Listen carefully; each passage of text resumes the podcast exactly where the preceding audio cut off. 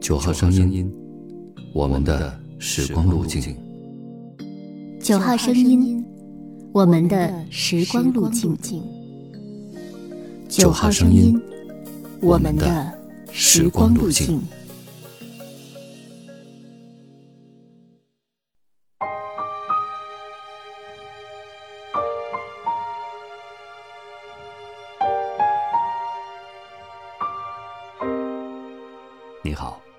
欢迎关注微信公众号“九号声音”，收听我们。今天与您分享：何以解忧？唯有独游。旅行的目的不一，有的颇为严肃，是为了增长见闻、恢弘胸襟，简直是教育的延长。台湾各大学立有毕业旅行。游山玩水的意味甚于文化的巡礼，游记也不可能太远。从前，英国的大学生在毕业之后常去南欧，尤其是去意大利壮游。出身剑桥的米尔顿、格瑞、拜伦莫不如此。拜伦一直旅行到小亚细亚，以当日来说，游踪够远的了。孔子逝周，问礼于老子。司马迁二十岁南游江淮，上会稽，探雨学，窥九夷，伏于沉香，北涉汶类，讲谒齐鲁之都，观孔子遗风，也是一程具有文化意义的壮游。苏辙认为，司马迁文有奇气，得之于游历，所以他自己也要求天下奇文壮观，以知天地之广大。过秦汉之故都，自观终南松华之高，北顾黄河之奔流，慨然想见古之豪杰。值得注意的是，苏辙自言对高山的观赏是自观，自正是尽情的意思。中国人面对大自然却乎尽情尽兴，甚至在贬官远谪之际，仍能像柳宗元那样自肆于山水间。字也好，寺也好，都说明游览的尽情。柳宗元初登西山，流连忘返，以致昏暮，心宁形事与万化冥合。游兴到了这个地步，也真可以忘忧了。并不是所有的智者都喜欢旅行。康德曾经畅论地理和人种学，但是终生没有离开过柯尼斯堡。每天下午三点半，他都穿着灰衣，掖着手杖出门去散步，却不能说是旅行。崇拜他的晚辈叔本华，也每天下午散步两小时，风雨无阻，但是走来走去只在菩提树掩映的街，这么走了二十七年，也没有走出法兰克福。另一位哲人培根，所持的却是传统贵族观点，他说。旅行补足少年的教育，增长老年的经验，但是许多人旅行只是为了乐趣，为了自由自在、逍遥荣誉。中国人说流水不腐，西方人说滚石无苔，都因为一直在动的关系。最浪漫的该是小说家史蒂文森了，他在《驴背行》里宣称：“至于我，旅行的目的并不是要去那里。”只是为了前进，我是为旅行而旅行。最要紧的是，不要停下来。在《浪子吟》里，他说的更加洒脱：“我只要头上有天，脚下有路。”至于旅行的方式，当然不一而足。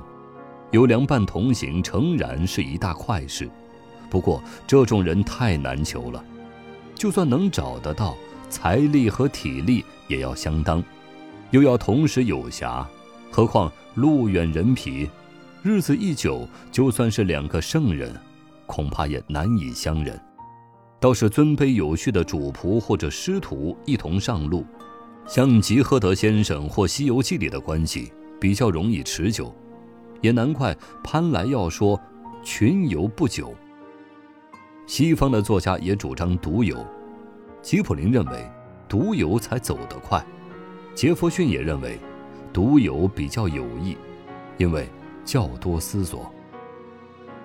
下一期我们继续与您分享：何以解忧，唯有独有。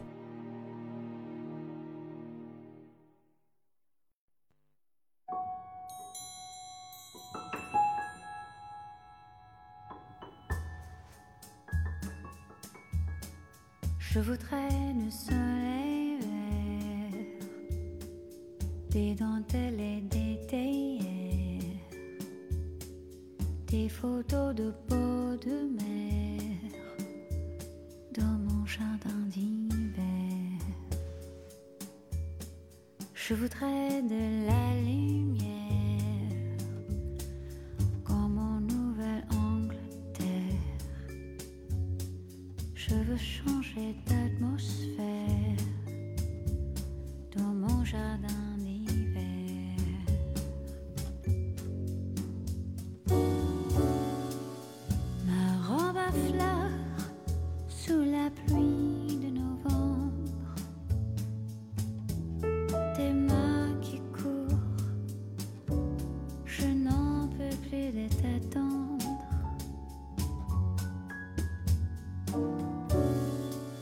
Années passent, qu'il est loin l'âge tendre.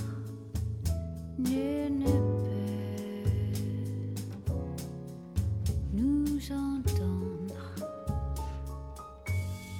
Je voudrais du frère d'Astère, revoir à la décoère.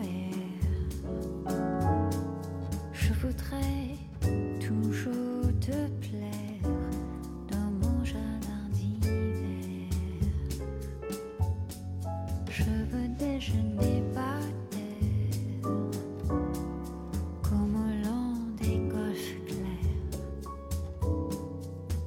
See.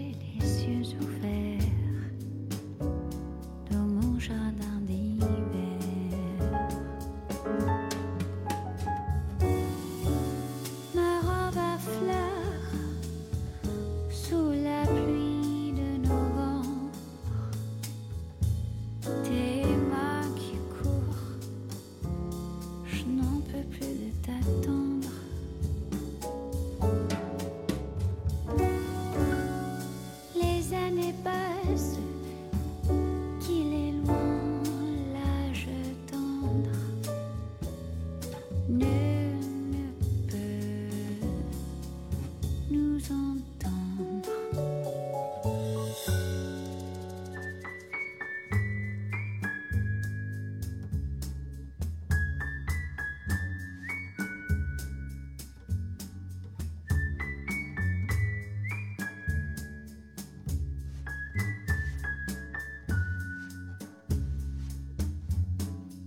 Do, do, do, do, do, do.